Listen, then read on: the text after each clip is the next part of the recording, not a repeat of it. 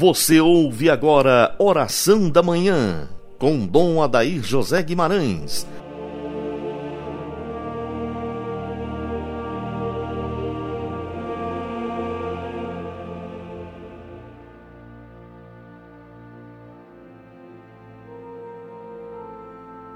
Que as almas dos fiéis defuntos, pela misericórdia de Deus, descansem em paz Inicio com você, dileto e amado ouvinte, este programa matinal nesse dia de Santa Josefina Baquita.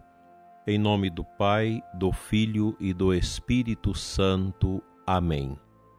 Hoje, sétimo dia da nossa oração pelos sacerdotes. Queremos orar pelo descanso eterno dos sacerdotes que já passaram pela nossa vida e que já não se encontram no nosso meio. Aquele sacerdote que assistiu o casamento de nossos pais, que nos batizou, que celebrou a nossa primeira comunhão. Para nós sacerdotes, aquele padre que nos enviou para o seminário, que nos acompanhou, nossos reitores, professores, diretores espirituais, muitos deles já na glória de Deus como é importante fazer a memória dos antepassados, que deixaram marcas, testemunhos e grandes exemplos. Os sacerdotes falecidos. Imagine se nós fôssemos declinar aqui todos os padres da nossa região do estado de Goiás, do nosso regional centro-oeste, que já morreram e morreram em odor de santidade, são muitos Ontem eu estava a pensar na Santa Missa, em todos os padres que eu conheci, bispos também, que hoje já não estão entre nós.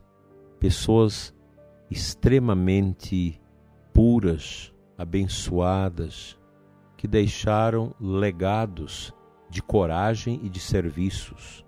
Eu ainda conheci na minha infância os sacerdotes em desobriga andando a cavalo porque não havia estrada e nem carro para fazê-lo.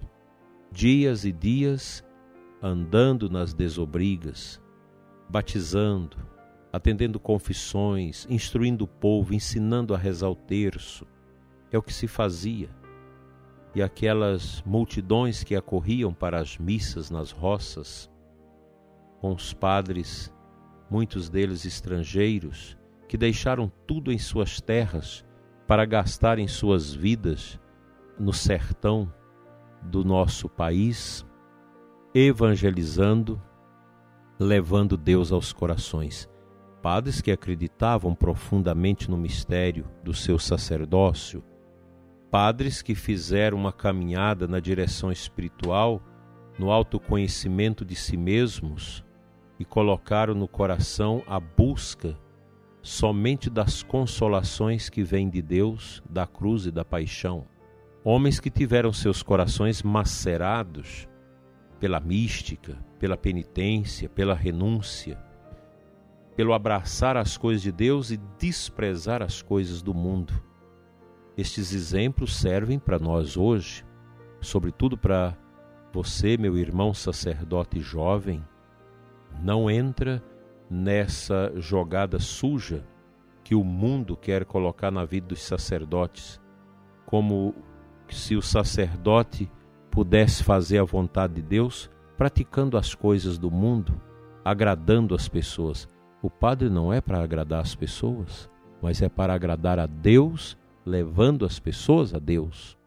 O padre não tem a obrigação de adaptar a missa às coisas do mundo, porque a missa como dizia-nos o Papa Francisco, é o Calvário, é o mistério que nós não entendemos da entrega de Cristo pela salvação da humanidade, que se renova nos nossos altares sobre as mãos do sacerdote.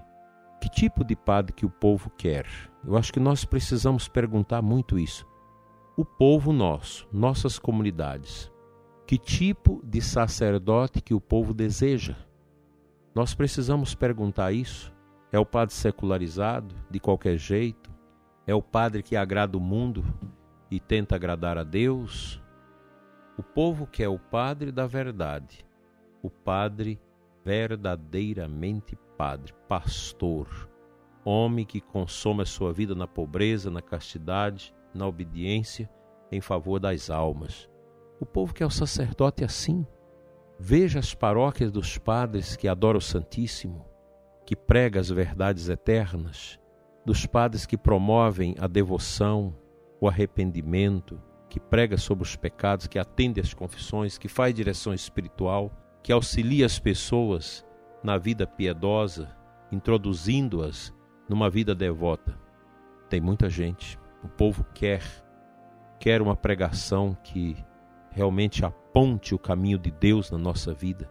O povo quer o padre, simplesmente padre, o homem do sagrado, o homem que cuida neste mundo das coisas de Deus. O povo quer o sacerdote assim.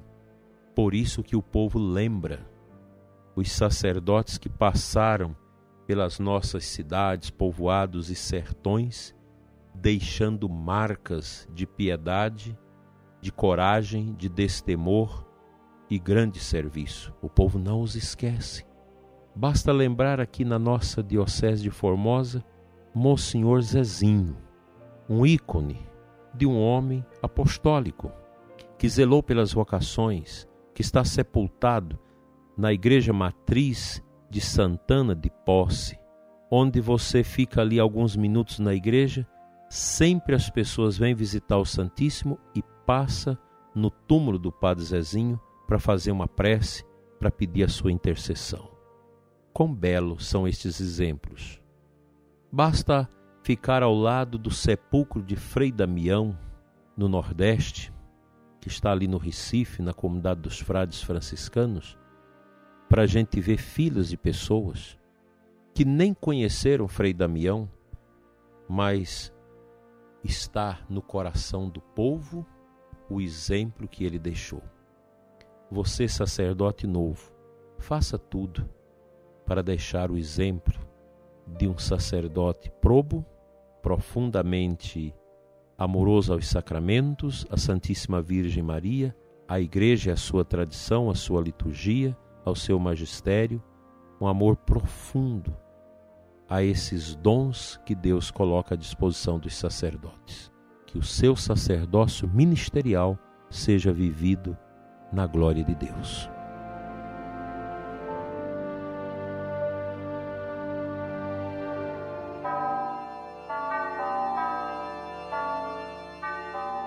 A antífona de entrada da Santa Missa desta segunda-feira traz para nós o Salmo 94, 6. Entrai, inclinai-vos e prostrai-vos. Adoremos o Senhor que nos criou, pois é Ele o nosso Deus. A Igreja, na sua liturgia, nesse dia de hoje, nos conclama com esta antífona a entrarmos no templo para adorar, para olharmos para o mistério, para entregar o nosso coração a esse grande mistério de amor de Deus por nós. Esta deve ser a atitude do sacerdote, que ao entrar no templo para oferecer o santo sacrifício da missa, para atender os fiéis, ou para realizar uma reunião para a prática da caridade, da justiça e do bem. Tudo deve ser no espírito da adoração.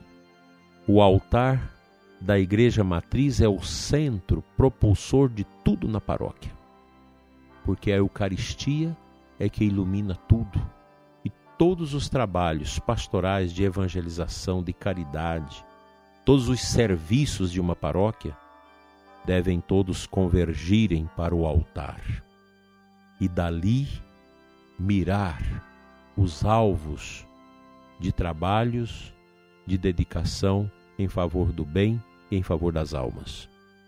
A Eucaristia é tudo a vida do sacerdote deve ser marcada pela centralidade de Cristo, Cristo Eucarístico, casto, pobre e obediente, o Cristo que se entrega. Que Deus ajude os nossos sacerdotes a preparar o céu para todos nós aqui na terra. Vamos orar.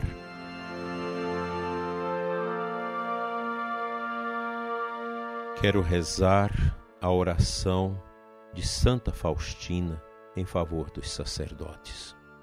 Ó meu Jesus, vos peço por toda a Igreja, concedei-lhe o amor e a luz do vosso Espírito, dai vigor às palavras dos sacerdotes, de tal modo que os corações endurecidos se interneçam e retornem a vós, Senhor. Ó Senhor, dai-nos santos sacerdotes, vós mesmos conservai-lhes na santidade. Ó divino e sumo sacerdote, que a potência da vossa misericórdia lhes acompanhe em todos os lugares e lhes defenda das insídias e dos laços do diabo, pois ele tenta continuamente as almas dos sacerdotes. Ó Senhor, que a potência da vossa misericórdia quebre e aniquile tudo aquilo que possa obscurecer a santidade dos sacerdotes. Porque vós podeis todas as coisas.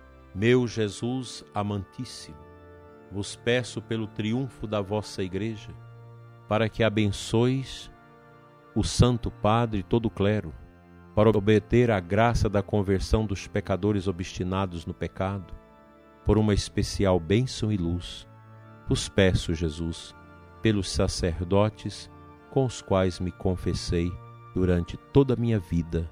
Amém.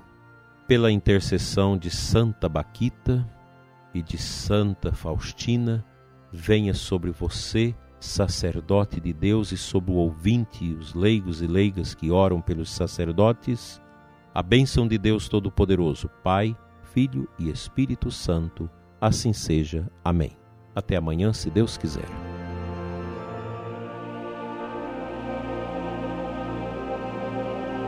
Você ouviu Oração da Manhã com Dom Adair José Guimarães, Bispo da Diocese de Formosa, Goiás.